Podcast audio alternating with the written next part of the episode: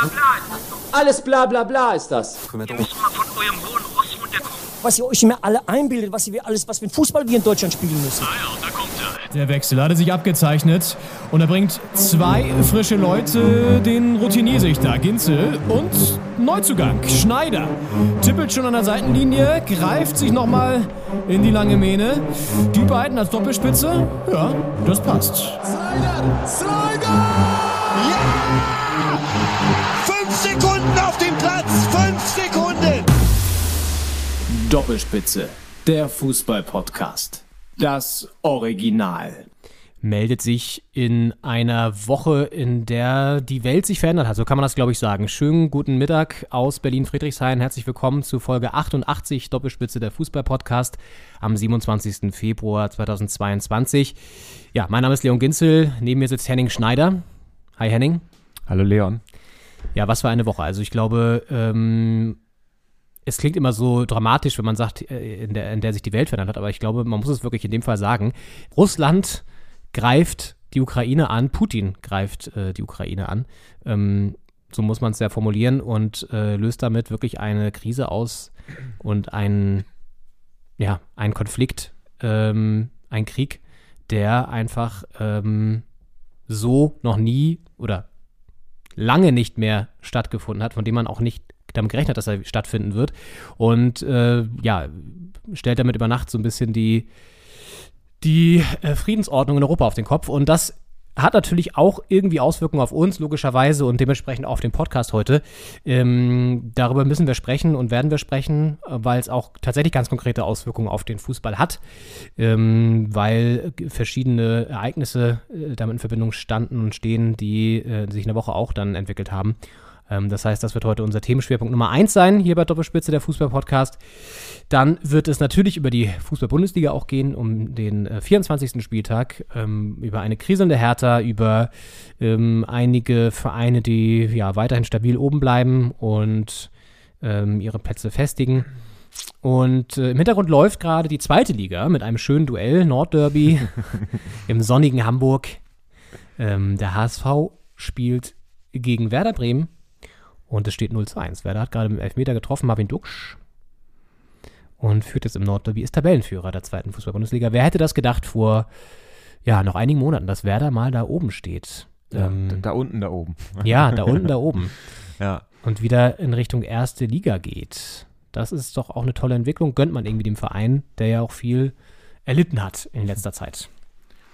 Ist ja wirklich so ein Spiel, äh, HSV Bremen, das ist ja wirklich also ein Bundesliga-Topspiel immer gewesen. Also erstens ist ein Derby, zweitens äh, sind da dann sehr viele Emotionen im Spiel und drittens waren es halt auch immer Teams, die eigentlich äh, relativ weit oben mitgespielt haben in der, in der ersten Fußball-Bundesliga.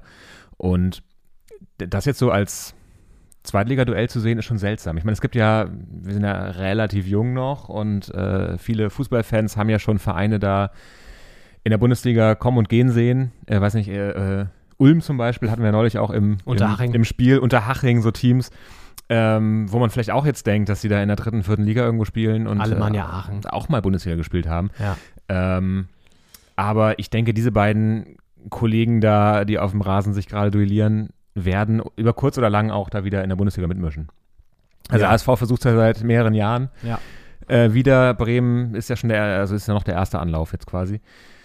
Aber ich denke schon, dass das wieder ein Bundesliga-Derby werden wird. Das hoffe ich auch. Und äh, dass dann einfach dadurch auch wieder zwei Nordclubs wieder oben stehen, die viel Tradition mitbringen. Und letztens wurde mir durch den YouTube-Algorithmus ein Spiel reingespült, den ich auch schon, ich auch schon lange nicht mehr gesehen habe. Achtung, Bremen fast mit den 2-0 hier. Ähm, und zwar erinnerst du dich noch an ein legendäres Champions League-Duell Bremen gegen Real Madrid, das Bremen tatsächlich mit 3 zu 2 gewonnen hat, gegen so Spieler wie, äh, ich glaube, dass da auf der anderen Seite wirklich noch ähm, sowas wie, wer stand denn da auf der anderen Seite? Ich glaube, Raoul und ja, irgendwie so Figo. schon, schon krasse Leute auf jeden Fall. Und bei Bremen hat dann Markus Rosenberg irgendwie zwei Buden gemacht. Ne? Also so, solche Leute dann halt. Ja. Und das war schon irgendwie speziell, dass nochmal diesen, diesen Zeit. Äh, Es gibt ja auch äh, aus härter Sicht diese legendäre Pflichtspielschlacht im Olympiastadion gegen Barcelona bei äh, übelstem Nebel, ich glaube in den späten 90ern oder frühen Ja. 2000ern, Ja. ähm, wo man auch dachte, also was für ein Benefits-Kick war das denn, dass äh, der FC Barcelona da im Olympiastadion aufgeschlagen ist. Ja. Aber es war halt Champions League, äh. Gruppenphase. Und äh, man hat wirklich, also der Eckschütze hat die Fahne nicht gesehen, sage ich mal. Und äh, das war also, äh, ich würde sagen, über die Grenze der Uh, Tor für den HSV. Nee, pfeift er ab. Pfeift er ab, okay. Kein Tor für den HSV. Im Fünfer, gibt's die Regel noch? Im Fünfer den, den Torwart? Ich glaube, dass der ist da auf jeden. Fall stark äh, geschwächt worden in seiner, in seiner Fünfer. Oder liegt ein Bremer auf dem Boden? Toprak. Ich glaube, der, der Torwart hatte Der mal deutlich mehr Rechte. nicht einverstanden, sagen wir mal so. Aber wann sind die schon mal einverstanden mit der Schiedsrichterentscheidung? Wann wären wir einverstanden, wenn ein Tor abgepfiffen werden würde? Ich glaube, du musst den, Schied, den, den Schiedsrichter eh, den Torwart schon äh, ganz schön angehen, dass der im Ja, Fünfer wo- Recht bekommt. Also Aber richtig. Das war ja nichts. Also, naja, vielleicht wurde Toprak gefault. Das, das ist eher die Frage, glaube ich, ne? Das kann sein, ja. Ah ja, er ja, schubst und schubst dagegen. dagegen. Also, ja. ist schon auch ein Foul. Ja. Also, würde ich schon sagen. Der Elfmeter war ja schon strittig, weil da war wieder ein ekliges Handspiel. Das haben wir uns auch schon längst auf die Merkerliste gesetzt, um das mal irgendwann abzuhandeln. Ja. Aber ähm, ja, lass uns vielleicht erstmal über die Ereignisse dieser Woche gar nicht mal in politischer Hinsicht so viel reden. Ähm, da sind andere Formate natürlich besser geeignet für. Aber es ist trotzdem schon schockierend, finde ich. Und wir machen heute auch eine schnelle Folge, weil wir noch zur Demo wollen in Berlin Mitte ähm, gegen diesen, ja, muss ja sagen, Einmarsch gegen diesen Krieg, der von Putin da begonnen wurde. Deswegen, als ich da am Anfang so äh, die Formulierung auch so ein bisschen ähm, gerade suchte, das zeigt ja auch schon, wie verrückt diese Situation ist, weil es ist ja jetzt irgendwie kein Krieg, den Russland oder das russische Volk oder so will, würde ich jetzt mal unterstellen, sondern den ein Mann ganz klar provoziert und äh, den ein Mann jetzt äh, ausführt und äh, der halt die Oberbefehl hat über eine Armee und die jetzt da reinschickt und ähm. Es ist eine ganz skurrile Situation, weil natürlich äh, läuft das ja schon seit vielen Jahren. Ich glaube, 2014 ist die Krim annektiert worden und ähm, die Ostukraine ja auch. Äh, ich meine, so ein Team wie, wie Donetsk, Schachtar Donetsk, ähm, die ja auch in der, im europäischen Wettbewerben mitmischen jedes Jahr, die konnten ja in Donetsk gar nicht mehr spielen, weil das ja quasi äh, bürgerkriegsähnliche Zustände waren oder Bürgerkrieg oder was auch immer da, wie man es nennen möchte. Die haben ja immer in, in Lviv gespielt, glaube ich, äh, die Heimspiele. Und ähm, das zeigt ja auch schon, es waren ja auch sehr viele Brasilianer, glaube ich, zum Beispiel, und, und Legionäre allgemein, die in dem Team äh, gespielt haben damals oder spielen und die auch teilweise keine Lust mehr hatten, da ihre Verträge auszuführen, weil sie quasi plötzlich in einer Region gearbeitet haben, äh, die nicht mehr so sicher war wie noch ein paar Jahre davor. Und ich finde, es war so ein schleichender Prozess. Und als jetzt der, der erste, die erste Einmarschmeldung durch die Nachrichtenticker ging, war es ja erst quasi diese Ostukraine, wo eh schon ich sage mal, mehr oder weniger russische Truppen, diese Separatisten, die da, äh, wie sie immer genannt werden, sind ja quasi auch äh, mitunter russische Soldaten einfach ohne Flagge auf der, auf der Schulter. Und ähm, dass da jetzt quasi neben denen auch noch russische Soldaten mit einer Flagge auf der Schulter, das ist zwar ein, ein großer Schritt gewesen, aber es war jetzt noch nicht die Eskalation, die dann ein oder zwei Tage später folgte, dass da wirklich äh, Kiew bombardiert wird.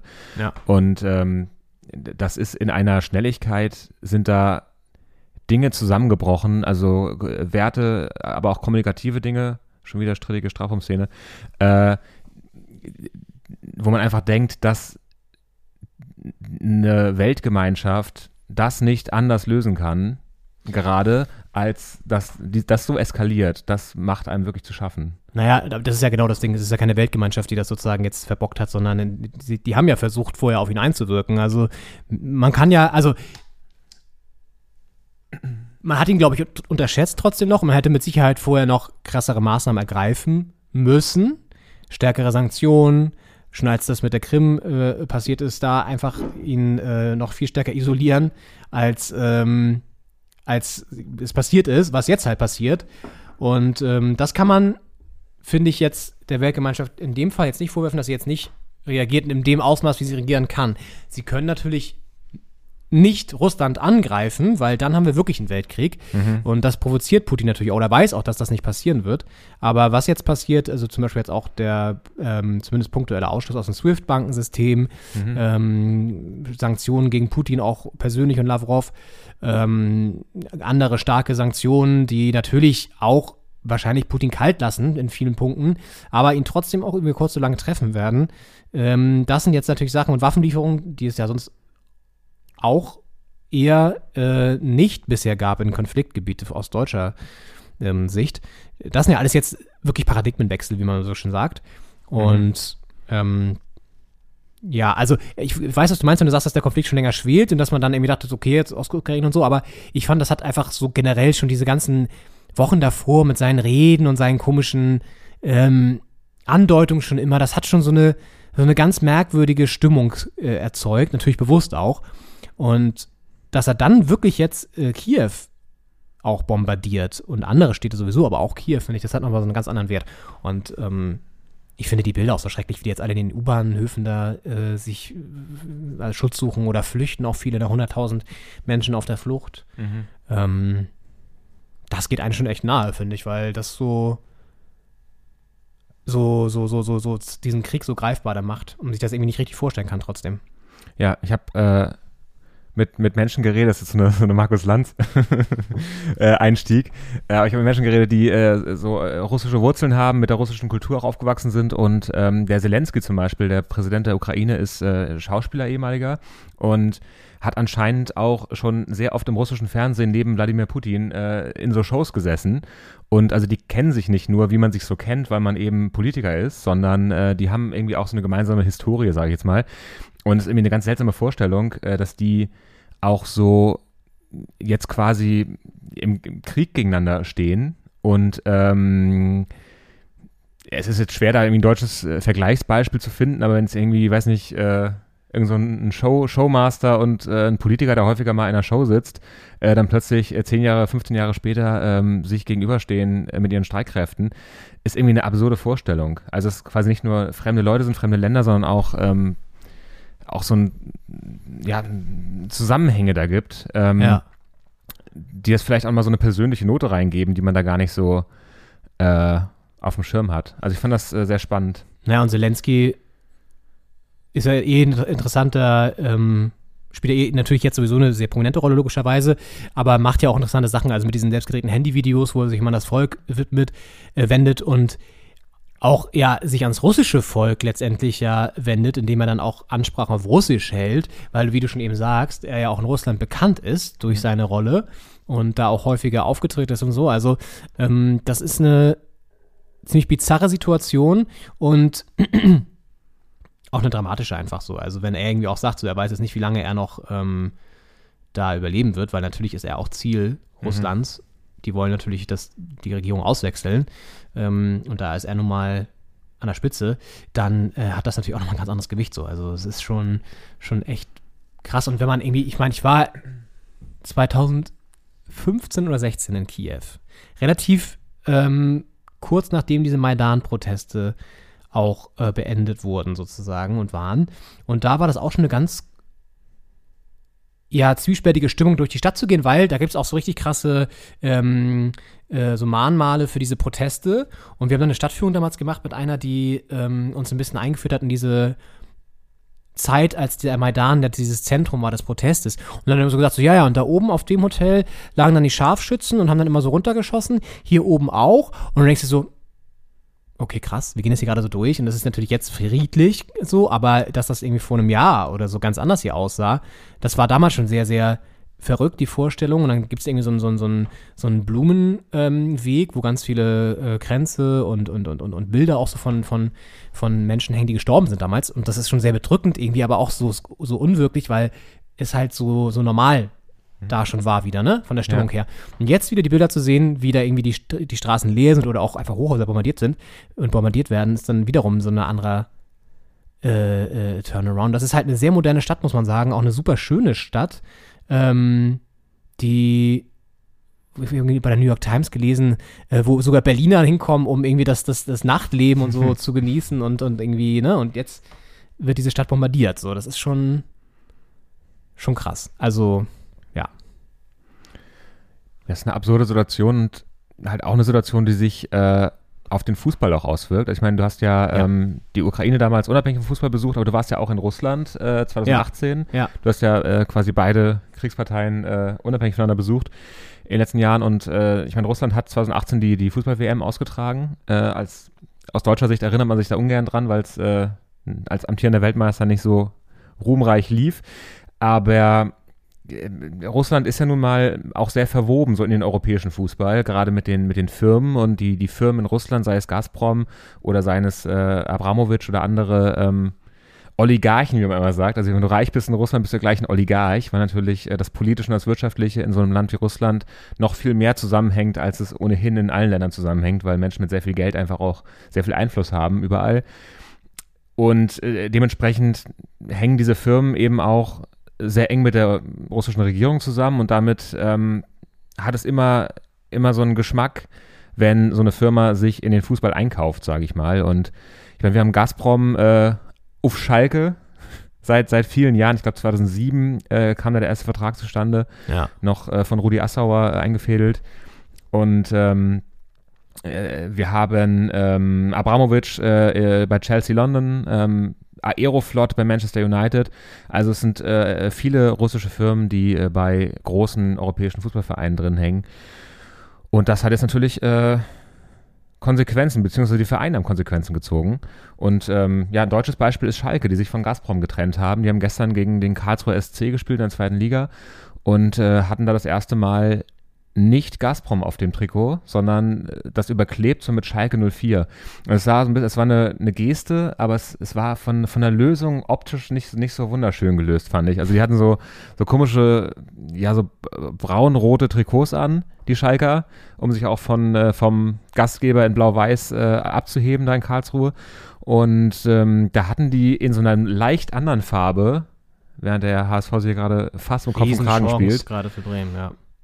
ähm, in so einer leicht anderen Farbe, die aber der Farbe trotzdem sehr nahe kam. Also das, was man, glaube ich, modisch einfach nicht tun sollte, wenn man Farben kombiniert. Ähm, hatten sie da so wie drüber geklebt, vorne auf der Brust Schalke 04 stehen. Und es war, ähm, ja, es sah sehr nach einer Notlösung aus. Also ich, so ein paar Tage Vorlauf hatte man ja vielleicht. Hätte man noch mal ein Trikot drucken können, so einen Satz. Ich weiß nicht, ob da die, die Pressen gerade überfordert sind in, in der Bundesrepublik, aber es, es sah sehr notlösungsmäßig aus. Aber es ist halt ein Statement und auch ein Schritt und äh, Ja, gut, ich meine, das, das war ja fast das zu erwarten oder das Mindeste, was du machen kannst. Du kannst halt nicht mehr mit einem russischen Staatskonzern auf der Brust. Also kannst du machen, aber wenn du so ein bisschen noch an das Image deines Vereins glaubst und das so ein bisschen noch positiv bei all den Skandalen, die es bei Schalke ja auch schon gab in letzter Zeit, äh, das Image eigentlich noch ein bisschen ein positives Licht behalten möchtest, dann musst du diesen Schritt natürlich jetzt gerade gehen. Hättest du eigentlich schon davor machen müssen. Aber ja, jetzt haben sie es natürlich vollzogen. Ähm, wer sich von Tönnies trennt, der muss sich auch von Putin trennen. Das kann man, glaube ich, so sagen. Ja, also genau, das ist, äh, ja, und Gazprom ist ja auch zum Beispiel relativ präsent immer gewesen, auch beim Biathlon, glaube ich, und so. Also die haben schon ihre Finger im Spiel, ganz gerne mal. Und weil du auch die WM in Russland angesprochen hast, das war ja damals auch schon umstritten, ne? Find, lässt man so ein Turnier in so, einer, in so einem Land stattfinden, lässt man die Olympischen Spiele in China stattfinden. Also es ist ja, hat ja immer so ein, so ein äh, jetzt auch Katar-WM. Also ich glaube, es ist an der Zeit, solche Länder einfach grundlegend von diesen Vergabewettbewerben auszuschließen und da ganz klare Kriterien anzulegen, wer sich überhaupt bewerben darf. Weil, äh, also ich kann mir nicht mehr vorstellen, dass Russland jetzt mit dieser aggressiven ähm, Vorgehensweise jemals wieder so, so eine, zumindest wird es sehr lange dauern, bis sie wieder als ja, irgendwie so, so Sportnation überhaupt wahrgenommen werden können, weil sie haben einfach mal einen Krieg angefangen. Ja. So, also auch, auch als Gastgeber. Ich meine, Ja. 2006 die WM in Deutschland, Ja. die, Welt zu Gast bei Freunden. Das ist ja schon äh, spätestens seitdem auch Motto geworden von so Großveranstaltungen. Und es sind einfach Länder, äh, wo man sich nicht so sehr äh, als Gast wertgeschätzt fühlt. Gerade, ich meine, es ist Ja, aber das, Mhm. genau, und das Tragische ist ja einfach, äh, sorry, dass ich kurz reingehe, aber ähm, d- dass genau das ja auch wiederum den Unrecht tut, ne, gerade die Menschen, die da leben und äh, äh, eigentlich natürlich was ganz anderes ähm, vor, also halt nicht aggressiv sind, keinen Krieg wollen. Ähm, und das äh, macht Putin ja auch gerade zunichte. So. Mhm. Also, genau, aber wie du es schon sagst, ja, man fühlt sich da irgendwie nicht mehr richtig wohl. Jetzt nicht wegen der Leute, sondern einfach wegen der äh, Politik. Genau, komplett. Und ähm, ich meine, jetzt äh, einfachstes Beispiel, ich meine, die Ukraine wird bei der Europameisterschaft dann wahrscheinlich auch statt, äh, äh, teilnehmen, wenn die dann in Russland stattfinden sollte. Und dass jetzt ukrainische Sportler dann in Russland quasi bei so einem Turnier mitspielen, ist ja jetzt äh, auf unabsehbare Zeit erstmal äh, nicht mehr vorstellbar. Ich meine, wir haben zum Beispiel ähm, die, die WM-Playoff-Partie Russland-Polen, die im März stattfinden sollte, die jetzt anscheinend abgesagt worden ist. Ähm, Also eh die Frage, wann äh, Russland da auch wieder so als Sportnation, wie du schon sagst, ähm, in Erscheinung treten kann. Und Ja. das betrifft ja auch die Euroleague zum Beispiel, wo äh, der deutsche Vertreter äh, RB Leipzig, versuche jetzt hier keinen Markennamen zu nennen, äh, gegen Moskau antreten wird in der nächsten Runde.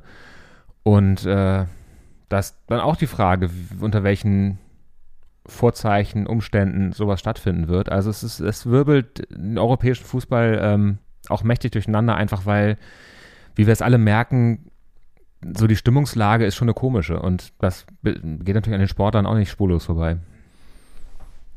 Ja. Voll. Das ist, eigentlich total schade, weil als, als wir damals in, in ähm, Kaliningrad waren, ähm, wo das eine Vorrundenspiel stattgefunden hat, was wir gesehen haben, Kroatien gegen Nigeria, da waren die Menschen halt einfach auch sau nett. Und das ist halt, das ist das Tragische bei so, bei so einer ganzen Geschichte, ne? Dass so ein ganzes Volk, das wird immer so schön gesagt, so in Geiselhaft genommen wird von einem Diktator, so ist es ja. Mhm.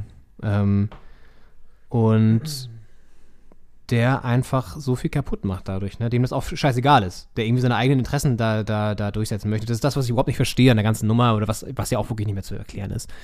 Ähm, weil es hat ja keine, keine rationale Begründung, dieser Krieg. Krieg hat nie eine rationale Begründung wahrscheinlich. Ähm, und der schon gar nicht. Und was es aber für Auswirkungen hat, ist halt das Erschreckende. Ja, wir haben Gazprom angesprochen. Äh, es gibt auch noch andere Konsequenzen. Zum Beispiel wird das Champions League-Finale nicht wie geplant in St. Petersburg stattfinden, sondern in Paris. Relativ überraschend auch fand ich jetzt die Meldung, dass Roman Abramovic in London bei Chelsea sich zurückzieht und ein, äh, eine Treuhandfonds ähm, sozusagen einsetzt und das äh, quasi sein Wirken da weiter betreut und er sich sozusagen aus dem aktiven Geschäft zurückzieht. Ähm, angeblich steht das nicht im Zusammenhang mit der ganzen Geschichte jetzt gerade, aber klar ist auch, dass viele Fans das gefordert haben, schon länger auch und jetzt nochmal vehement, weil er natürlich auch in ziemlich direkter Verbindung mit Putin steht und da auch sein Geld natürlich mit Rohstoffgeschäften gemacht hat und das kann man in Russland sehr wahrscheinlich nur, indem man auch sich gut mit dem Präsidenten stellt. Ja. Ähm, in dieser komischen Verquickung da in diesem Land. Ähm, ja, und der hat sich jetzt äh, aus dem aktiven Geschäft zurückgezogen. Ist natürlich auch so ein Fake-Schritt, weil letztendlich Ja. ist er trotzdem noch dabei und sein Geld fließt ja trotzdem noch. Ja, es ist sein Geld und Also- wahrscheinlich auch seine Entscheidung äh, und äh, immer so eine optische Sache. Ich meine, es bringt vielleicht auch schon was, dass er dann nicht mehr so da rumsitzt und äh, vielleicht so das Gesicht auch dieser ganzen Sache ist. Äh, aber natürlich ist es äh, unterm Strich fraglich, was sich da jetzt wirklich verändert. Fraglich, was sich verändert, ist, ist auch bei Manchester United äh, in der Premier League. Äh, die hatten Aeroflot, den russischen, äh, das russische Luftfahrtunternehmen, als Sponsor und haben jetzt sich von denen getrennt und sind zu Qatar Airways gewechselt. Ist natürlich auch ein Schritt, ist in eine Richtung, ich meine, wir haben die Pressekonferenz des FC Bayern noch, noch im Ohr. Warum nicht mal zur Lufthansa? Warum nicht mal zu Lufthansa? Ja, Ryanair würde ja eher noch passen. Ja stimmt. British Airways dann wahrscheinlich. Ja. Also es ist ähm, dann auch so die Frage, das sind halt einfach Vereine, die sind angewiesen darauf, dass sehr große Geldsummen in diesen Sport gepumpt werden. Ja. Und dann ist so ein bisschen die Frage, wie bei auch so Olympischen Spielen, wenn sich da äh, Peking und ich glaube Astana äh, aus Kasachstan bewerben, äh, ist die Frage, wem gibst du es von beiden? Ähm, und wenn sich halt, weiß ich nicht, München die Bewerbung zurückzieht, weil es beim Verbürgerentscheid äh, sich dagegen entschieden wurde, dann hast du halt quasi die die demokratische Option hast du dann nicht. Und genauso ist es in der, in der Finanzwelt auch so ein bisschen, ähm, wenn du halt äh, sagst, Aeroflot und Qatar Airways ähm, äh, bezahlen mir hier äh, quasi diese Summe und sind bereit, das hier auch reinzustecken, dann hast du da die Wahl auch so ein bisschen zwischen schwierig und, und noch schwieriger. Und da steht der Sport auch in dieser ganzen Debatte, ob es immer mehr werden muss, immer größer, immer höhere Transfersummen. Ähm, auch für so eine Entscheidung muss man sich von diesem großen Geld vielleicht irgendwann verabschieden, wenn man ehrlich bleiben will und äh, aufrichtig und, und so quasi moralische Grundsätze auch durchziehen will, die man sich vielleicht irgendwann mal steckt. Ja. Ja, auf jeden Fall interessant, dass es doch so viele Konsequenzen dann direkt hat und dass irgendwie auch die Fußballwelt umzudenken scheint und bleibt abzuwarten, ob jetzt einfach Russland auch zum Beispiel von Turnieren ausgeschlossen wird oder so. Das können wir durchaus auch vorstellen, weil irgendwas musste ja nochmal, ein Zeichen musste noch mehr setzen und ähm, wenn jetzt sogar schon äh, SWIFT ausgesetzt wird in Teilen, was ja schon auch ein starke, starkes Instrument war, äh, immer, ähm, dann muss man auch im Sport vielleicht nochmal zu noch härteren Maßnahmen greifen. Ähm, ohne da jetzt irgendwie zu sagen, ja, jetzt müssen wir noch einen drauflegen, noch einen drauflegen, noch einen drauflegen. Aber ich glaube schon, dass man jetzt irgendwie das machen muss, was, was möglich ist, um einfach zu zeigen, dass mit all den demokratischen Mitteln, die man hat, sowas eben nicht mehr toleriert wird und zu lange toleriert wurde. Und ja, also dementsprechend kann man das nur begrüßen. Ob das jetzt gut ist, dass sie dann zu Katar gehen, das ist die nächste Frage. Aber da machen wir dann das nächste Fass auf und Ja. da werden wir eh noch genug drüber diskutieren, wenn die WM stattfindet, nehme ich mal an. Insofern. Katar ähm, wird dieses Jahr noch Thema sein. Ja, Äh, Das kann man vorwegnehmen. Wo, wo Russland ja schon ausgeschlossen wurde und was ich so ein bisschen schwierig finde als Entscheidung, äh, ist der Eurovision Song Contest. Das ist jetzt Ja. äh, fernab vom Fußball, Ja. aber es wird im Mai wieder auf uns alle zukommen, dass da in, ich weiß gar nicht, wo das, wo findet es dieses Jahr statt? Turin, glaube ich, oder? In Italien gewonnen, Moneskin letztes Jahr. Äh, in Italien auf jeden Fall. Ähm, Ja, ich glaube in Turin. Turin und ähm, da wird Russland nicht dabei sein.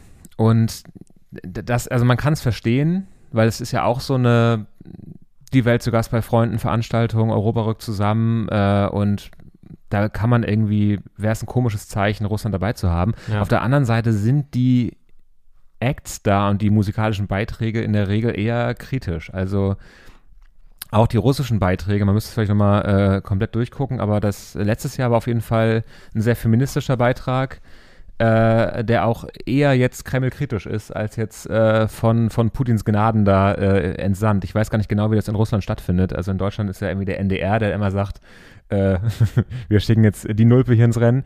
Ähm, ja, als äh, Stefan Raab das irgendwann nicht mehr, äh, nicht mehr entschieden hat dieses Jahr. Aber es gibt trotzdem mal so einen merkwürdigen Vorentscheid, oder? Es gibt so einen Vorentscheid. Also, ist Hauptsache Barbara Schöneberger hat wieder was zu moderieren, glaube Ja. ich. So, das ist das Motto, glaube ich, dieses Vorentscheids. Aber Ja. äh, ich glaube, es gibt immer noch so einen komischen, also keiner weiß, wie die, wie die, die dann da sind, sich dafür qualifiziert haben. Genau, ich glaube, das hat der NDR Aber- ausgeklüngelt. Ja. Und äh, ja, irgendwie, äh, also es ist, und es wird auch jedes Jahr irgendwie anders. Mal rufst du an, mal schickst eine SMS, mal machst du irgendwie, likest auf, auf äh, Instagram was, mal Ja. swipes auf Tinder nach rechts. Genau, das, das war Äh, äh, und äh, dann wird da irgendwer entsandt und wird da irgendwie 20. von 24 oder so. Ähm, Ja, aber gut, ich meine, ich, ja, auf der anderen Seite, auch da muss man wahrscheinlich jetzt einfach mal klare Kante zeigen. ja, es ist, ja, es ist halt auch Ist- eine ja, Frage- Möglichkeit also, ist immer für Kulturschaffende aus Russland. Äh, Ja, aber glaubst du wirklich, dass beziehen. das, dass das jemand machen würde jetzt in dem Zusammenhang? Also ich weiß ja nicht, wie in Russland die Qualifikationen sind, aber da muss ja auch irgendwie ein Vorentscheid stattfinden und das Staatsfernsehen, das ja das irgendwie vielleicht auch lenken wird, wird es bestimmt nicht sagen, ähm, oh cool, die machen ein, ein kleines Statement hier zum Ukraine-Einmarsch unserer Armee. Ähm, das lassen wir doch mal, das, das lassen wir doch mal zu. Das ist doch ein interessanter, äh, toller, toller äh, Diskursbeitrag. Glaube ich jetzt nicht. Aber die Beiträge waren in den letzten Jahren schon äh, eher Kreml-kritisch, glaube ich. Also es ist selten, dass die da jetzt äh, die Flagge hissen und die Nationalhymne singen. Ja. Äh, sondern das ist schon. Müsste man mal nachgucken, wie das da abläuft. Also Würde mich auch mal interessieren, ja. äh, Vielleicht machen wir im Mai ja nochmal eine ESC-Sondersendung. Machen wir eine ESC-Sondersendung und äh, gucken auch mal, welche Fußballer vielleicht auch mal musikalische Ambitionen dahingehend hatten und dann werden wir da, werden wir da was rausfinden auf jeden Genau. Fall. Doppelstimme der ESC-Podcast. Genau. Ähm, in, aber nur in C-Dur, bitte. ähm, ohne, ohne, ohne schwarze Tasten. ohne Schwarztasten, ja. Also, äh, aber ja, ähm, es ist ja immer die Frage, was bringt Isolation? Führt das nicht zu noch mehr Gräben? Ja. Letztendlich, weil du immer weiter ausschließt. Auf der anderen Seite hat, haben alle Maßnahmen bisher auch nichts gewirkt. Also musst du jetzt einfach nochmal ein bisschen konsequenter sein. Und ähm, ja, ob das jetzt beim ESC quasi dann entschieden wird, das Ganze, sagen wir mal, dahingestellt. Aber Ja, ja, die waren sehr früh weißt was ich meine? Also, ja.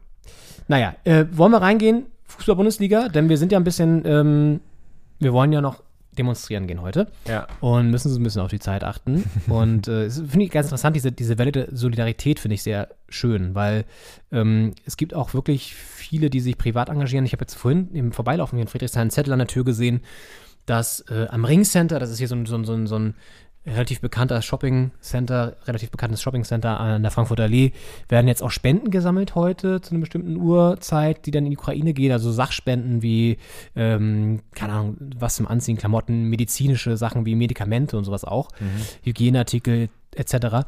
Und solche Hilfskonvois privater Natur, ähm, habe ich gestern noch einen Beitrag gesehen, werden jetzt wirklich ähm, organisiert. Und das finde ich irgendwie auch schön, schönes Zeichen. Und ja, das äh, finde ich cool. Deswegen wollen wir auch nachher noch zur Demo, die eigentlich schon läuft. Äh, und Äh, ein Zeichen der Solidarität hat gestern übrigens auch äh, Robert Lewandowski gesendet, der mit einer ukrainischen äh, Armbinde gespielt hat. Wow. Und der sich auch ganz klar gegen dieses Qualifikationsspiel gegen Russland ausgesprochen hat. Als Pole ähm, ist er ja da direkt betroffen von, Ja. äh, als polnischer Nationalspieler. Genau. Und ähm, das war gestern Abend das Samstagabendspiel seiner Bayern in Frankfurt, was sie knapp gewonnen haben. Mit 1 zu 0 und damit die Tabellenführung, ja, weiter verteidigen natürlich und weiter ähm, die Dortmund auf Abstand halten, die heute noch spielen. Ähm, dementsprechend sind es aktuell wiederum neun Punkte Vorsprung. Aber das kann natürlich wieder auf sechs zusammenschmelzen, wenn Dortmund gewinnt. Aber ja, die Bayern auf jeden Fall weiter souverän vorne. Ja, auf jeden Fall. Wir gehen jetzt ja langsam so auf die Zielgeraden der Saison. Äh, es sind noch zehn Spieltage Ja. mit dem heutigen. Ja. Nee, ohne den heutigen. Mit dem heutigen? Ist ja der 34. Eins im Sinn. 10 ist noch. 5, 6, 7, 27, 28, 29, 30, 31, 32, 33, 34, ja. Ja, 10. noch zehn Spieltage nach dem heutigen. Ja. Und ähm, ja, die Bayern mit, mit neun Punkten vorne, wenn äh, Dortmund die Aufgabe in Augsburg erfolgreich bestreitet, sind sechs. Aber ich meine, solange die Bayern nicht einknicken, ähm, äh, ja, sind sie halt sind sie halt vorne natürlich. Also die können es aus eigener Kraft schaffen. Das ist äh, Das ist richtig, Henning. bewusst auch an der Sebener Ja. Straße. Aber einknick, ein sind ja schon mal gegen Bochum, sind sie ja schon mal Gegen Bochum sind eingeknickt. sie eingeknickt. Ähm, Vielleicht. Da ist Dortmund aber auch eingeknickt, dann mit einem 2 zu 5 gegen, gegen Leverkusen. Ich weiß, was der gleiche Spieltag war, aber auf jeden Fall sind sie, es war nicht der gleiche. Spieltag, aber es war, nacheinander, ja. zeigt ja auch, dass auch Erst- Dortmund einknicken kann, leider. Erst Dortmund, dann die Bayern, wo man auch dachte, sind die Bayern jetzt nur eingeknickt, weil Dortmund schon mal eingeknickt ist. Ähm, als Reaktion, wenn Bremen hier aufs Tor schießt, Bremen auch gefällt mir sehr gut heute. ja, Machen sehr gutes Spiel. die haben, die haben Bock. Bock auf Bundesliga. Besonders äh, Duxi Dux vorne. Ja. Ein geiler Spieler übrigens. Ich habe ein sehr spannendes Interview mal gelesen in der Elf Freunde über ihn. Ja. Das ist so ein, so ein, so ein der auch in keiner, ähm, glaube ich, in keinem Nachwuchsleistungszentrum war, sondern auch so den Weg gemacht hat und ähm, so ein Hallodri so ein bisschen war. Finde ich ganz cool. Spielen die Bayern noch gegen Dortmund? Das müsste noch Ja, ja, stattfinden, ne? ein Aufeinandertreffen, ein direktes gibt es noch. Aber das ähm, heißt ja nur, dass Ah, ja. dann nochmal Am 31. Spieltag im verloren April. werden muss, aus Sicht von Dortmund. Ja. Und dann, dann noch ein Unentschieden oder sowas. Also, weil die Tordifferenz spricht ja, glaube ich, deutlich für die Bayern. Ja, und dort muss man auch alles gewinnen. Also das ist schon, also wenn wir mal ehrlich sind, wird der FC Bayern sehr wahrscheinlich auch wieder deutscher Meister werden. Ja, es ist ein sehr weiter Weg für Dortmund, aber Ja. Dortmund äh, ist auf diesem Weg. Ups, aber die Bayern marschieren auf jeden Fall weiter, auch wenn es knapp ist. Ich meine, in Frankfurt äh, 1 zu 0 am Ende. ja. Reicht auch. Es reicht, äh, Sané mit dem Treffer. Ja. Und äh, ja, man muss nicht immer glänzen, um die Punkte einzusammeln. Ähm, am Ende äh, äh, zählt das Ergebnis. Und es sind halt auch die Spiele, die einen dann zum Meister machen, weil äh, klar, du, du äh, brillierst manchmal und manchmal läuft gar nichts zusammen, äh, aber am wichtigsten halt die, die Spiele, wo du dich zum Sieg kämpfst Ja. wo es nicht selbstverständlich ist, dass du gewinnst, weil es vielleicht auch die Tagesform man die Buden nicht reinmacht vorne. Aber da am Ende die Punkte mitzunehmen, ist dann schon ein großer Schritt. Ja. Knappe Ergebnisse, wo wir beim Thema sind, können wir vielleicht mal ganz schnell den Freitagabend abhaken, weil da sah es ja lange so aus, als würde Stuttgart in Hoffenheim gewinnen, führte 1 zu 0 und dann kam am Ende ein aus Stuttgarter Sicht sehr tragischer Doppelschlag von Baumgartner, der eh noch den sicher geglaubten Sieg entriss und damit Stuttgart weiter unten reingedrückt hat in den Tabellenkeller, weiterhin Vorletzter ist und da wird die Luft immer enger, immer dünner. Und ein Abstieg vom, vom VfB ist nicht mehr, also schon längere Zeit nicht mehr unrealistisch, aber wird immer realistischer. Also gerade auch wenn man sich anguckt, gegen wen die dann wohl noch spielen. Ähm, kann man das hier sehen, Henning? Du musst hier die App mal kurz bedienen. Ähm, ah ja, da. Also klar, es sind jetzt noch zehn Spieltage, da können wir nicht alle zehn Spiele jetzt durchgehen, aber Kalajdzic meinte gestern auch, es wird halt irgendwann wird's auch, äh, werden es immer weniger Spiele sowieso. Und jetzt kommt Gladbach, dann Union, auch potenziell zwei Mannschaften, gegen die man jetzt eher vom, vom, vom, vom, vom Kader gerade, ja, auch wenn Gladbach ein bisschen noch nicht so stabil ist, eher unterlegen ist. gegen die Hertha. Also es geht auch noch ein bisschen gegen machbare Gegner, kann man schon sagen. Also Bei der, bei der Hertha. Ja, Das wird auch ein spannender. Spieltag. 31. Spieltag spielt Bayern gegen Dortmund und Hertha gegen Stuttgart. Das wird also oben und unten. Kann man ja schon sagen. Was noch so passiert, aber ich glaube, zumindest unten wird es äh, auf jeden Fall um Ja, einiges und gehen. wahrscheinlich sogar spannender als oben. Ja, könnte passieren. Ähm, das also wird ein, wird ein feuriger April. Mhm. Ähm, ja, also genau. Und dann, ja, es ist natürlich bitter, gerade wenn du solche Spiele, wo du eigentlich führst und auch ganz gut auf dem Weg bist, Ja. ähm, dann noch verlierst. So In der 85. nach vorne liegst und dann Ja. verlierst du noch 2-1. auswärts und so. Das ist äh, Das sind wichtige weh. Punkte gewesen, ja. Ja. Ist ohnehin, also wir können ja kurz über die Hertha reden.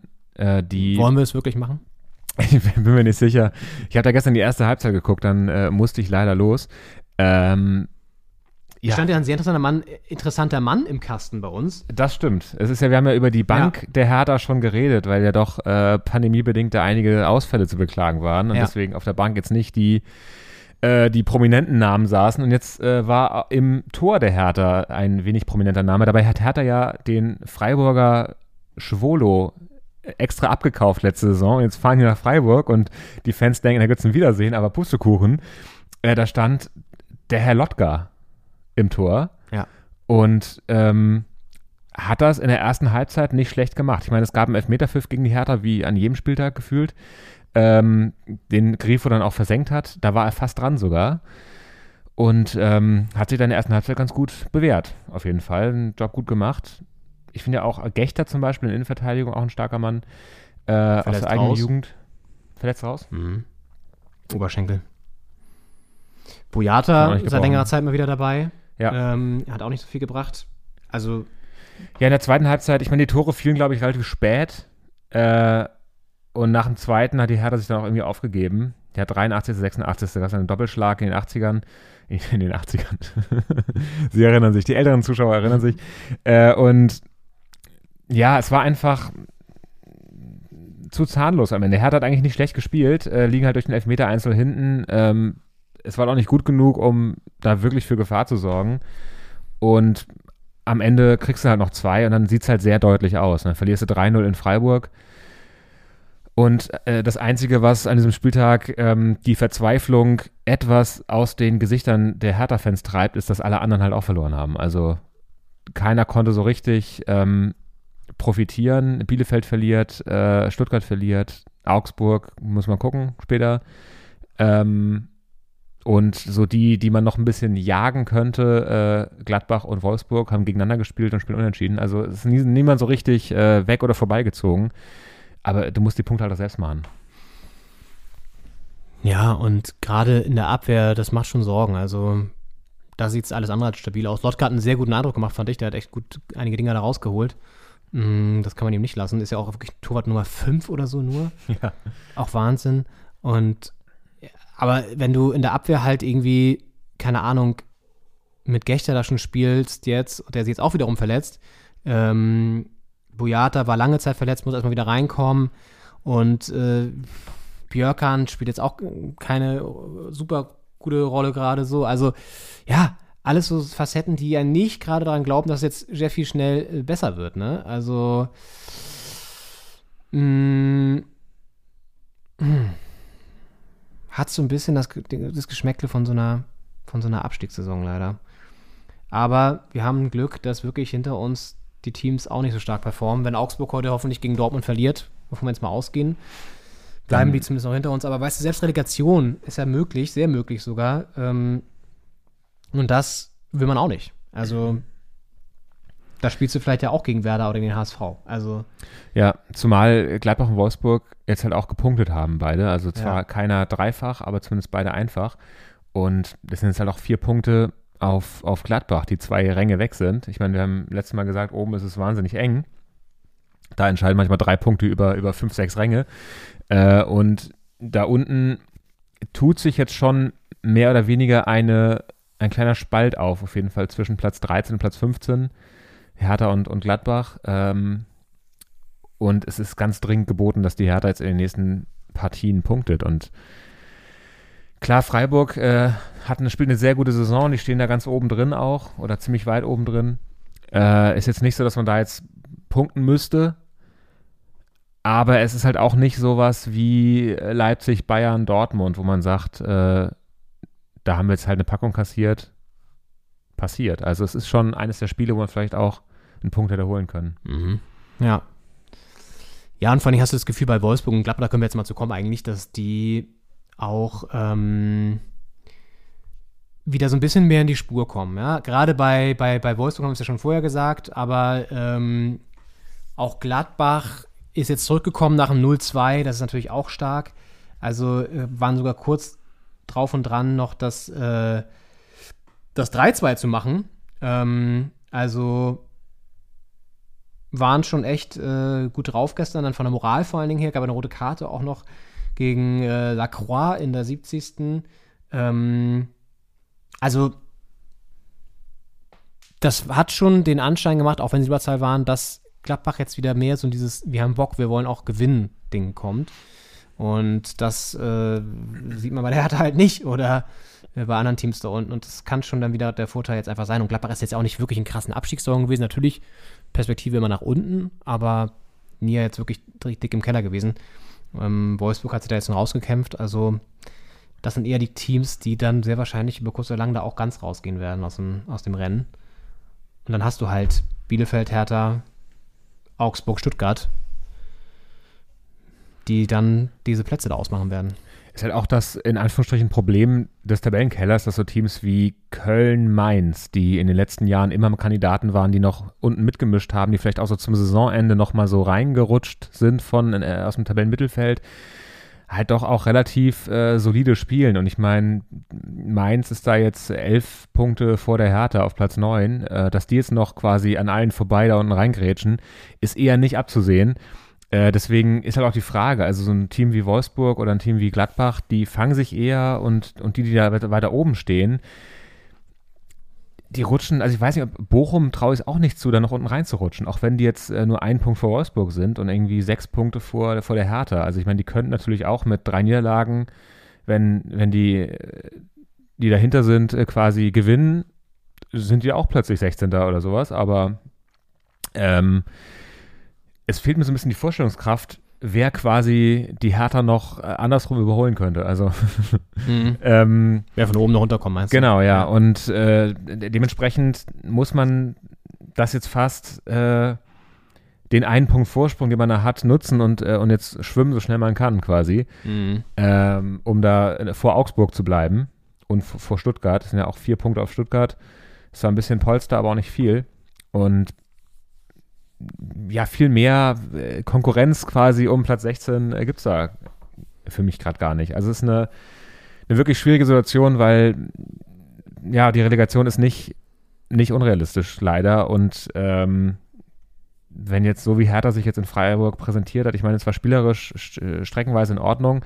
Was me- meine Schwierigkeit ist mit der Hertha gerade, ist, dass so ein Rückstand so wahnsinnig ein wahnsinniges Problem darstellt. Mhm. Also so die, die Vorstellung, dass die jetzt ein 0-2 nochmal drehen oder ein 0-1, ist, ich habe es ihnen einfach jetzt auch nicht zugetraut in Freiburg. Und äh, du kriegst halt mal so ein Gegentor und äh, der Elfmeter war auch berechtigt, äh, anders als jetzt hier bei, bei Bremen-Hamburg gerade, ähm, weil es halt schon ein Einsteigen war im Strafraum äh, und das passiert, das ist eine kleine, kleine Unachtsamkeit in der Abwehr, dann hast du eine Situation, wo du denkst, da gehe ich jetzt mal lieber rein und dann gehst du ungeschickt rein hast einen Elfmeter.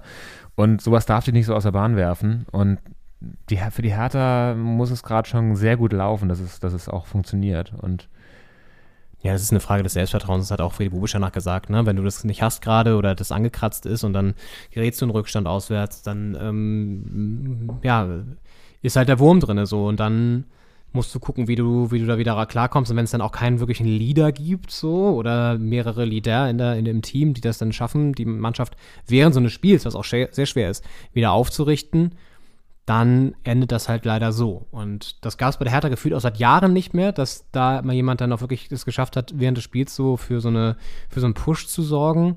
Ja, die letzte stabile Saison, keine Ahnung, wann war das? Also gefühlt schon ewig her. Also wir reden hier gefühlt schon seit Jahren über, über Krisensituationen. Ähm, Und das übrigens trotz, das darf man ja auch nicht vergessen, 320 Millionen, die da reingeschossen wurden. 320 Millionen, das muss man sich auch mal auf der Zunge zergehen lassen, Ja. die nichts, aber auch gar nichts gebracht haben bisher. Wenn das mal kein Fehler war. Also, ich glaube wirklich die größte Fehlinvestition überhaupt ähm, bisher. Und nicht mal von einem russischen Oligarchen, sondern von, von, einem, von, einem, von einem deutschen Hedgefonds-Manager. Ja. Ähm, ja, und dann hängst du da trotzdem auf Platz 15. Das ist schon echt krass. Also, ich weiß auch nicht, äh, Stichwort Freddy Bobic, hat er jetzt bisher einfach noch nicht die Chance gehabt zu zeigen, dass er es besser kann? Oder ist er vielleicht auch wiederum der falsche Mann? Ist Taifun Korkut der richtige Mann? Glaube ich auch nicht. Ich glaube, das ist halt, das siehst du bei allen Vereinen, die den Trainer gewechselt haben, zu einem mehr emotionaleren. Ja, Steffen Baumgart in Köln. Ähm, du siehst es bei, jetzt auch beim, bei Werder Bremen mit ähm, Tim Werner, der aus Kiel gekommen ist, der auch eher so von der, also jetzt nicht so ein, so ein Vulkan ist an der Seitenlinie, aber trotzdem irgendwie so, einen- so, einen, so einen gewissen Typus auch hat. Ähm, die einfach über die Emotionen kommt. Das ist bei Mainz mit Bo Svensson. Ich finde, das sind so Leute, die, die schaffen auch einen Turnaround dann. Äh, zumindest, ja, äh, haben sie das Potenzial eher, glaube ich, als jemand, der längere Zeit weg war, der auch nicht unbedingt immer bewiesen hat, dass er, dass er so ein krasser Trainer ist, ehrlich gesagt. Da spielt wirklich auch, und das finde ich ein bisschen tragisch, die persönliche Verbindung zwischen Bobic und, und Korkut eine Rolle. Ja. Die kennen sich, Ja. er hat ihn irgendwie angerufen und sagt, du Taifun, äh, hast du vielleicht Zeit und Lust, das hier zu machen äh, in, in, in Berlin? So. Und dann sagt Komplett. er, ja, ja, warum nicht? Und dann hast du da den Trainer jetzt. So, ja, geil. Aber vielleicht, ne, es wirkt so ein bisschen so. Komplett, die haben in Erinnerung geschwelgt aus Stuttgarter Zeiten damals und ähm, haben dann gedacht, das machen wir jetzt in Berlin. Äh, und das ist halt das Ding. Also ich glaube, äh, Freddy Bobic fand ich irgendwie eine ganz gute Entscheidung für, fürs Management, weil der irgendwie in Frankfurt ja auch äh, sehr gut gewirkt hat, da eine sehr gute Mannschaft aufgebaut hat.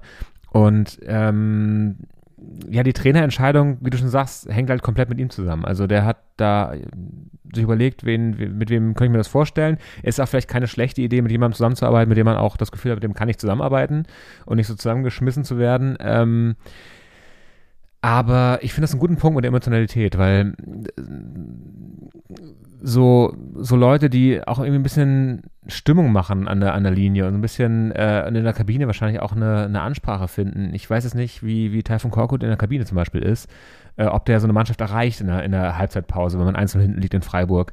Und ähm, ob das schafft, er vielleicht wirklich die ein, zwei Prozent bei einigen noch, noch zu wecken, die man dann braucht, um so ein Spiel noch zu drehen. Und die Ergebnisse sagen eher nein gerade. Es kann natürlich sein, dass so ein Trainer dann auch ein bisschen mehr Zeit braucht, aber es ist einfach gerade eine, wenig Hoffnung, wenn man auf die Hertha blickt und das macht einen als Fan natürlich traurig und ja, Wird Zeit, dass wir wieder ins Stadion gehen. Dann, dann ist immer alles besser geworden. Das auf jeden ist einfach Fall. so. Ja, Ähm, ja, sollen wir die anderen Spiele so ein bisschen im Schnelldurchlauf durchgehen? Also, Leverkusen-Bielefeld. Man muss dankbar sein als Hertha-Fan, dass Ja. Leverkusen einem da ein bisschen den, den Rücken frei hält, wobei Bielefeld ja vor der Hertha ist, also es ist nicht der Rücken, sondern Die- den die Bauch Brust. frei hält, die Brust frei hält, wie so eine äh, Eukalyptuscreme, die man sich da drauf Vic schmiert. Medi-Night Ja. oder so. Hat es der Bayern-Konzern nicht auch schon mittlerweile Ja, stimmt. Stimmt. Bayer äh, löst da äh, schleimlösend bei Hertha äh, in der Brust und schön, ähm, ja. Tell me more. äh, ähm, muss man dankbar sein äh, für Bielefeld. Ja, meine Güte, ne? Passiert. haben davor auch sehr viel gehamstert. Da wird es auch mal Zeit, dass sie mal wenigstens abgeben. Also, Ja, ja, wer sich auch so ein bisschen als Hamsterer zumindest zu Hause erweist, ist ähm, die Spielvereinigung Kräuter Fürth, die zumindest zu Hause es schaffen, immer wieder Punkte zu, zu da zu behalten. Jetzt auch gegen den ersten FC Köln, was ja durchaus beachtenswert ist, weil Köln gut drauf ist. 1 zu 1 heißt es am Ende. Wichtiger Punkt, auch wenn es weiterhin schwierig sein wird, da noch oben anzuknüpfen. Aber ich sag mal so, so wie Stuttgart und Hertha spielen, ist das jetzt gar nicht so unrealistisch, dass da Fürth von unten noch kommt äh, und noch ins Geschehen eingreift. Who knows? ich weiß, es waren mal, äh, ich glaube, 13 Punkte oder sowas. Mittlerweile sind es äh, auf Stuttgart noch fünf. Ja, Auf äh, den Relegationsplatz sind es acht Punkte. Also ich meine, why not? why, why eigentlich not? Why eigentlich not? Äh, why eigentlich not hat sich gestern auch äh, Union mal wieder gedacht und endlich aus Sicht der Union-Fans mal wieder gewonnen. Ja, 3-1 gegen Mainz 05, der erste Sieg seit dem Weggang von Max Kruse. Geraldo Becker mit einer Traumbude, Taiwo Avonima wieder getroffen. Also da haben sich die Fans ein bisschen versöhnt. Ich glaube auch, ich glaube, wir haben auch eine Wirkung gehabt dabei, weil wir ja letzte Woche besprochen haben, dass sie so drohen, durchgereicht zu werden. Ja. Ich glaube, das war ein Wort, das hat äh, Wiedergehalt Haben sie gehört in Köpenick. in Köpenick und ähm, der, der hat gleich die Reaktion auf den Platz gezeigt. Vielleicht Ja. sollten wir mal so eine, so eine äh, Halbzeitansprache machen. Nicht Urs Fischer, der etwas langsame Schweizer. Ja, ähm, Ja, also Durchreiche gestoppt. Durchreiche gestoppt. Da in- erstmal wieder mit einem Sieg und bleibt damit auf Platz 7 immerhin. Und mit Tuchfühlung nach oben. Freiburg bleibt Vierter, Hoffenheim Fünfter. Kann auch von Leipzig alles äh, ein bisschen geändert werden heute. Da spielen sie gegen ähm, Bochum auswärts. Auch ein schönes Spiel. Das ist gar nicht so einfach aus Sicht von Leipzig, würde ich mal sagen. Ja, Das sind die Sonntagsspiele. Also Bochum empfängt Leipzig um 15.30 Uhr und Augsburg empfängt Borussia Dortmund um 17.30 Uhr. Ich erinnere mich daran, dass Augsburg öfter mal Dortmund geärgert hat auch. Also ich will es jetzt nicht, ich hoffe es nicht, aber äh, ich erinnere mich an ein, zwei Spiele, die nicht so ausgingen, wie man es dachte vorher. das stimmt. Aber die sollen jetzt mal heute dran denken, dass Ja. die gegen den zweiten spielen und wahnsinnig gut drauf sind. Marco Reus ist ja auch wahnsinnig gut drauf. Gerade äh, und ähm, Der Rolls-Royce läuft wieder. Rolls-Royce läuft ja. Obwohl sie ja in der Europa League auch wieder gegen Glasgow jetzt ausgeschieden sind. Das stimmt, aber immerhin äh, nicht verloren auswärts. Ne? Wollen Ja. mal die positiven Seiten Ja. beleuchten. Gut, also, wir sind heute ein bisschen schneller unterwegs, das habt ihr schon gemerkt, ähm, aus gegebenem Anlass. Und würde jetzt vorschlagen, wir schauen hinten raus nochmal auf den Pokal, der jetzt am Dienstag und Mittwoch ins Viertelfinale geht. Ähm, mit schönen Partien, die wir natürlich auch so halb ausgelost haben. aber die wir jetzt vor allen Dingen erstmal tippen werden, würde ich sagen. Oh ja. Äh, geht los mit dem Krach. Es gibt nur ein Spiel am Dienstagabend, das ist interessant. Und drei dafür am Mittwoch, okay. Dann los. Ähm, ist aber auch ein sehr schönes Spiel am Dienstagabend. Das gebührt auch dann, ähm, oder ist auch gut, dass da Aufmerksamkeit drauf liegt. Nämlich das Traditionsduell zweier Fußball-Romantiker-Clubs, würde ich fast sagen. Ja. ähm, zwar, ja. Lange durch die Mauer verhindert und jetzt kann es endlich stattfinden. Ja, stimmt. Äh, es äh, spielt gegeneinander, was äh, zusammengehört. und es ist Union Berlin gegen St. Pauli. In Union der, Berlin gegen St. Pauli, ja. In, der, alten Försterei. in der alten Försterei, die gestern schon sehr viel Rabatz gemacht hat wieder. ja. Das wird nicht einfach für Pauli. Die aber ja auch ihrerseits in der zweiten Liga weiterhin die Tabelle anführen. Also das ist ein schönes Spiel. Ein- Wird ein Kampfspiel definitiv werden. Ja, ich denke auch. Und ich denke, es geht. Mm, ich glaube, es geht in die Verlängerung, aber nicht ins Elfmeterschießen. Und ich glaube, dass Union mit ähm, 3-2 gewinnt nach Verlängerung. Witzig, weil ich hätte auch gedacht 2-2 nach regulärer Spielzeit und dann ähm, setzt sich Union durch. Das mache ich jetzt natürlich dann nicht. Ähm, ich würde auch sagen, es ist ein total enges Ding, aber ich glaube wirklich, dass in dem Fall der Heimvorteil Union beflügelt, sodass sie dann doch schon in der regulären Spielzeit gewinnen werden, abseits beim HSV. Ähm, offenbar nicht, man weiß es nicht. Das wird aber noch gecheckt. Es Das wird doch mal es gecheckt vom gejubelt. Videobeweis. Aber kann auch sein, dass das so ein Ding war, was nicht abseits ist. Dann wäre es Ja. nach, nach 30 Sekunden in der zweiten Halbzeit ein Tor für den HSV. ähm, ja, also der andere Hamburger Verein. Also ich glaube, Union gewinnt das aber schon in der regulären Spielzeit mit 4 zu 2. Also wir führen lange, dann Konter noch am Ende. Nee, ist kein Abseits. Krass. Kein Abseits. Heidewitzka. Scheiße, schlecht verteidigt von Bremen. Er weiß, er denkt selber, es ist Abseits und traut sich jetzt gar nicht zu schießen. ja, wirklich. Der stoppt schon fast ab und Ja. äh, legt den Ball im Tor schon mal hin. Es war kein Abseits, damit ist es der Ausgleich für den HSV. Also würde ich jetzt sagen. Und Ja. dann ähm, Schöne halbe Minute in nach der 30 zweiten Sekunden nach, nach äh, Wiederanpfiff.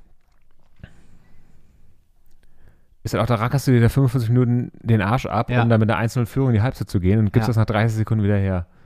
Auch ein komisches Tor, ne? Ja, wirklich, völlig, völliger Unglaube im Gesicht von Meffert, der da, äh, Der löst dazu spät das Abseits aus. ich sag mal, in guter Position an den Ball kommt. Schlecht verteidigt auch dann dementsprechend. Also du kannst halt nicht Ja. auf Abseits spekulieren und dann äh, ist es kein Abseits. Das ist halt bitter. Das ist, ja.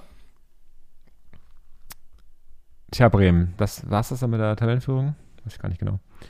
Äh, das, äh, am Mittwoch spielt dann der HSV, den wir hier gerade Aber es gibt noch Kontakt zwischen. Oder? Nee. Nee, sag schon, Anpfiff. Ja, Ausgleich, ja. Hätte ich Ja, auch gesagt. 1 zu 1. Der HSV, der gerade getroffen hat, äh, empfängt den Karlsruher SC zum, zum Blau-Weiß-Derby. Ach stimmt, die spielen ja auch noch mit. Der HSV. Okay, da würde ich anfangen. Ich würde sagen, auch wenn sie heute nicht so super stark sind, sie machen ja doch einen guten Eindruck generell auch in der Saison. Haben da die Favoritenrolle durchaus natürlich mit dem Heimspiel auch gerade. Werden das auch gewinnen. Aber es geht ins Elfmeterschießen, glaube ich, da. Das ist ein Elfmeterschießen-Spiel. Ähm, und zwar wird das ein 1 zu 1 nach regulärer Spielzeit, dann keine Tore in der Verlängerung und dann Elfmeterschießen und das macht der HSV dann. Glaube ich. Ist ja die Wiederauflage des Relegationsklassikers. Haben wir schon mal besprochen, glaube ich. Oh ja, oh ja, das Aber stimmt. da ist natürlich auch Emotionen noch drin, vielleicht. Alte Emotionen. ja, da, da sind alte Wunden, die wieder aufgerissen werden. ja. Ähm, das stimmt, das war äh, katastrophal mit diesem Freischuss da in der 97. gefühlt, äh, wo der HSV dann mit 28 Punkten in der Bundesliga bleibt.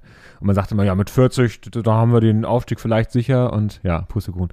Äh, das war wirklich, äh, das haben wir damals in Moabit in einer unserer Fußballkneipe geguckt, äh, im Raucherraum, glaube ich. Genau. Ja. Das war good old times, Good old times. vor Corona. Was sagst du? Ich, ähm, ich habe ja gestern Schalke gegen KSC geguckt. Ich habe also den KSC noch relativ frisch in Erinnerung, auch gegen so einen Ex-Bundesliga-Club. Oh Gott, es wird schon wieder über Handspiel diskutiert. Sorry, jetzt muss ich mal kurz wieder. Schon wieder Handspiel, aber ich glaube diesmal außerhalb des Strafraums, ehrlich gesagt. Ist das mit Till Weiser gewesen? Ja, ja, der spielt bei Bremen jetzt. Ach, krass. Also Hand ist Hand. Ist so geil. Du kannst richtig so die Lippen lesen. Hand ist Hand. na, na, na, na, na. Guck mal jetzt.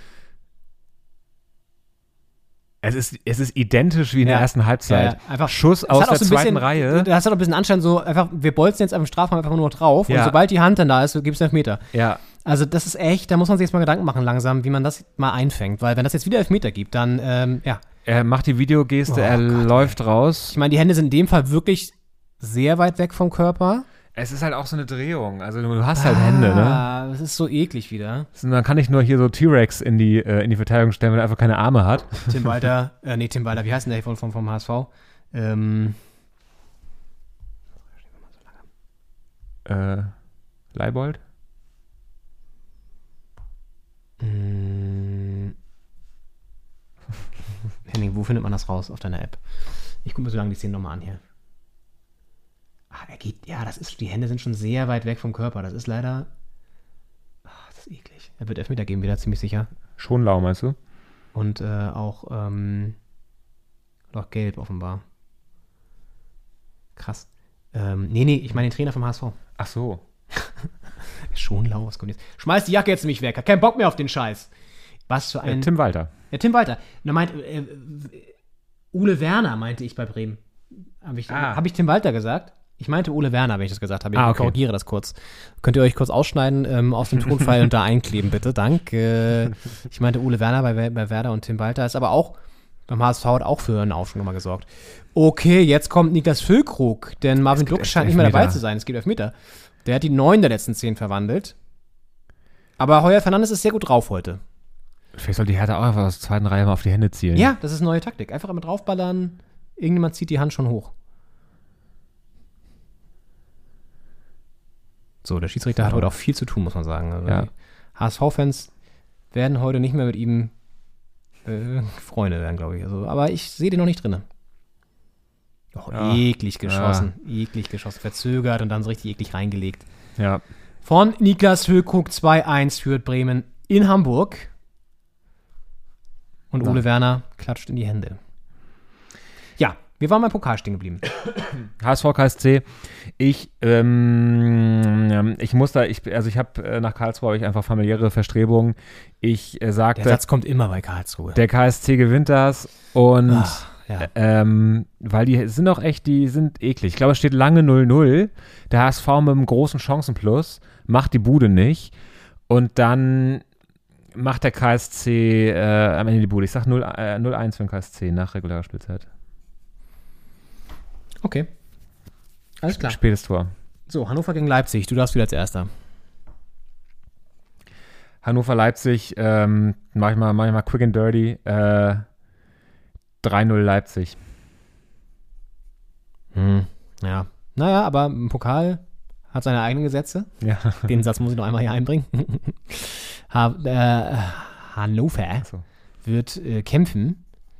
Und ich sag mal so, ich glaube, die werden das Ganze in die Verlängerung bringen, weil Leipzig jetzt auch ein ähm, bisschen geschwächt vielleicht mit, mit, mit Europapokal und, äh, ach nee, haben direkt gespielt, aber ich sage einfach mal so, Europapokal, Sonntagsspiel jetzt gegen, gegen Bochum. Ähm, ich glaube, das wird sehr lange umkämpft sein. Ähm, wir reden hier über ein, ja, 1 zu 1 2 zu 2 und dann Verlängerung und da macht Leipzig dann aber doch den Konter am Ende und setzt sich durch mit 3-2.